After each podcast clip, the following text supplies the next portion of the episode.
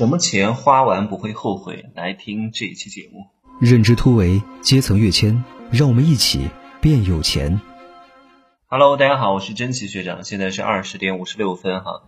今天呢，我稍微放松了一下，看了一下我这半年以来第一场的电影院的电影啊，《花木兰》哎，还真的挺好看的啊。我是觉得迪士尼拍的这个质感和音调，还有音色。还有整个的场景的渲染，以及它的镜头调度，那给我印象最深的就是什么呢？就是它整个的色彩调的特别好，而且它会把每一个人物的脸谱化啊，非常的明显的标签出来，就是让我有一种就是疏离感。其实它如果真的是还原人物的本性的话，它完全可以不用那么的脸谱化。会让别人感觉更真实，但我觉得他是可能用了一种刻意的反差来凸显每个人的脸谱化，特别是郑佩佩演的那个，呃，那些女人画的浓妆艳抹的，是刻意为之画的这么过度，反而是一种反讽。所以你看，当有时候大悲的时候会用欢快的音乐，当你用大悲的时候用悲伤的音乐，反而不能够形成反差。你越开心越是悲伤的音乐，你越。不不开心，越伤心啊，用用的就是那种喜悦的音音乐，这样的话才会有这种强烈的张力跟戏剧冲突啊。那今天是题外话，我不讲这个哈，我说什么哈，就是我说怎么去更好的花钱。我有一档节目叫“会花更会赚”啊，你怎么花钱很重要，因为花钱对我们来说啊，我通常会选择什么东西？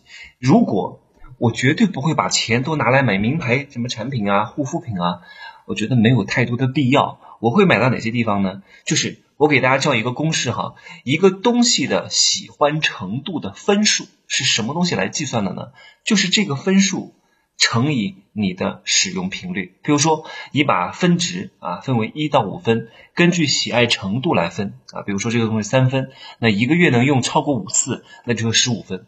只要是超过十分以上的，那相对来说就是比较好的物品。那没有超过十分的，我建议各位完全就可以把这个东西扔掉了哈。十到十五分是比较好的啊，超过五十分啊，比如说这东西你给它打五分啊，你每个月能用十次以上。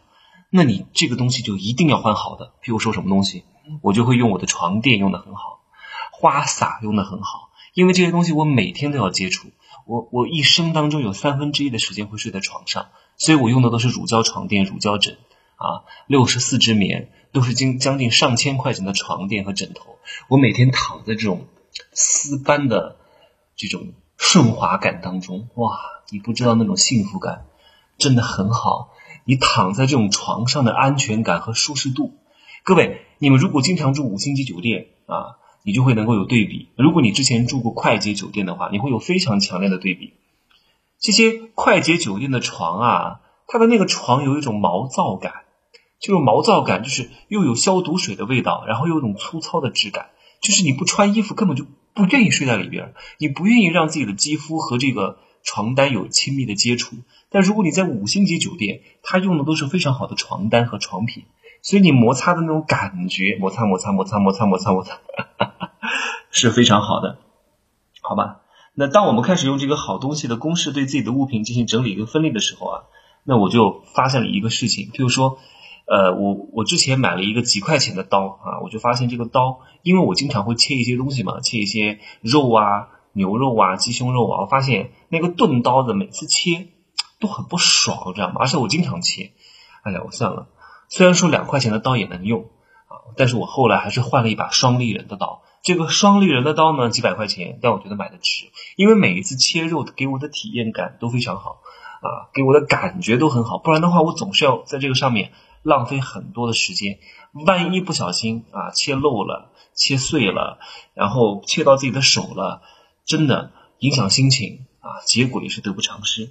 还有一点，很多他天天贪便宜的原因是什么呢？他总觉得自己配不上好东西，天天给我买那些这么便宜的衣服，都是那些很粗糙的料子，每一件衣服都在降低你的品质啊，穿不了几个月就扔掉了，因为你不珍惜它，你不珍惜它，你每次穿上去的感觉也不对，能量也不对，自信度也不对，所以你每次穿它都是减分的。纵然你有一千件又能怎样？每一件都不会给你加分，这一千件加起来还不如一件啊比较贵的衣服给你带来的感觉好。所以你你那些东西只能用几个月，你就把它扔掉了。扔掉了之后，这些成本你不算吗？你虽然单次使用的成本很低，但是你总的付出的成本很高，因为你的你的换掉它的概率很大，使用的期限也很短。你买一件好的啊，使用的时间很长，你也会很珍惜。每一次使用它的感觉都很好，每一次你穿上它啊，用上它。你都感觉如沐春风，这种感觉是不自然的形成的。别人会对你啊所散发出来的感觉着迷，久而久之就会给你打上一个你很贵的标签。当你很贵了，请问你还缺钱吗？对不对？当别人觉得你很廉价了啊，给个快八毛的就可以把你打发了，请问你还能挣钱吗？所以很多人他根本想不到。啊，隐性成本是什么？长期成本是什么？长期回报价值是什么？就像我的课程都很贵，当然贵，好东西能不贵吗？肯定贵，对吧？我的咨询服务费也很贵，哇，我单笔咨询费能收到几百万，当然贵。为什么贵？因为值啊！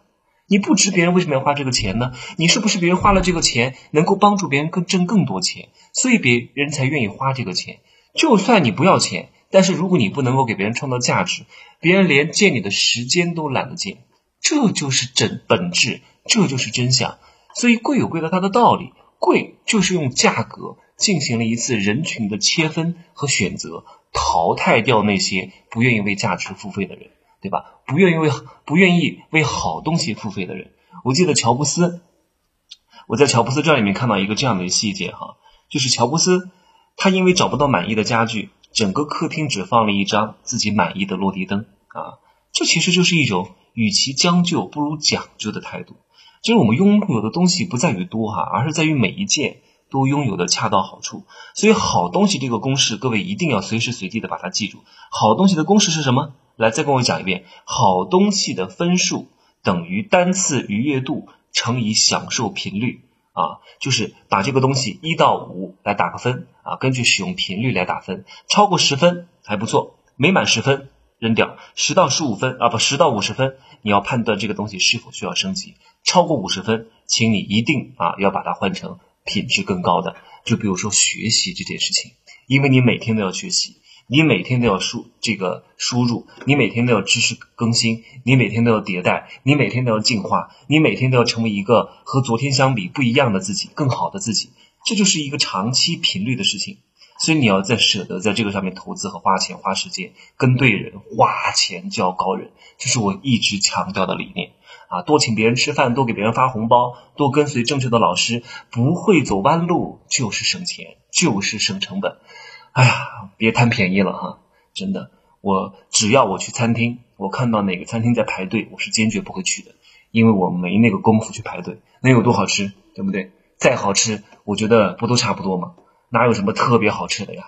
你排队的过程就是一种投入成本，因为你排了两个小时，你不会告诉自己不好吃的。这就是我为什么要讲，收了钱就是自己的人，你排了队就等于收了钱。啊，你排了队就等于给别人钱，因为你给别人时间，就等于变相给这家餐厅钱。如果你排了两个月、两个小时的队啊，然后别人问你好不好吃，你说好难吃啊，你觉得你会这样说吗？你不会。别人说那那么好，那么难吃你还排队，那不是在打自己的脸吗？所以你一定不会告诉别人，你排了两个小时队的这个餐厅很难吃。所以这就是为什么我讲做什么事情先收钱。不收钱不要讲太多，收了钱我再跟你讲，因为收了钱你就是我的人，对不对？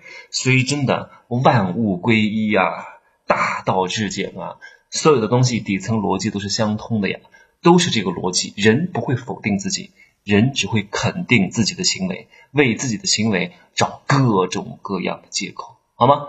好，关注我的新浪微博“真奇美学小生”啊，就说真奇也可以哈，前三个啊，长得最最帅的那个头像就一定是我。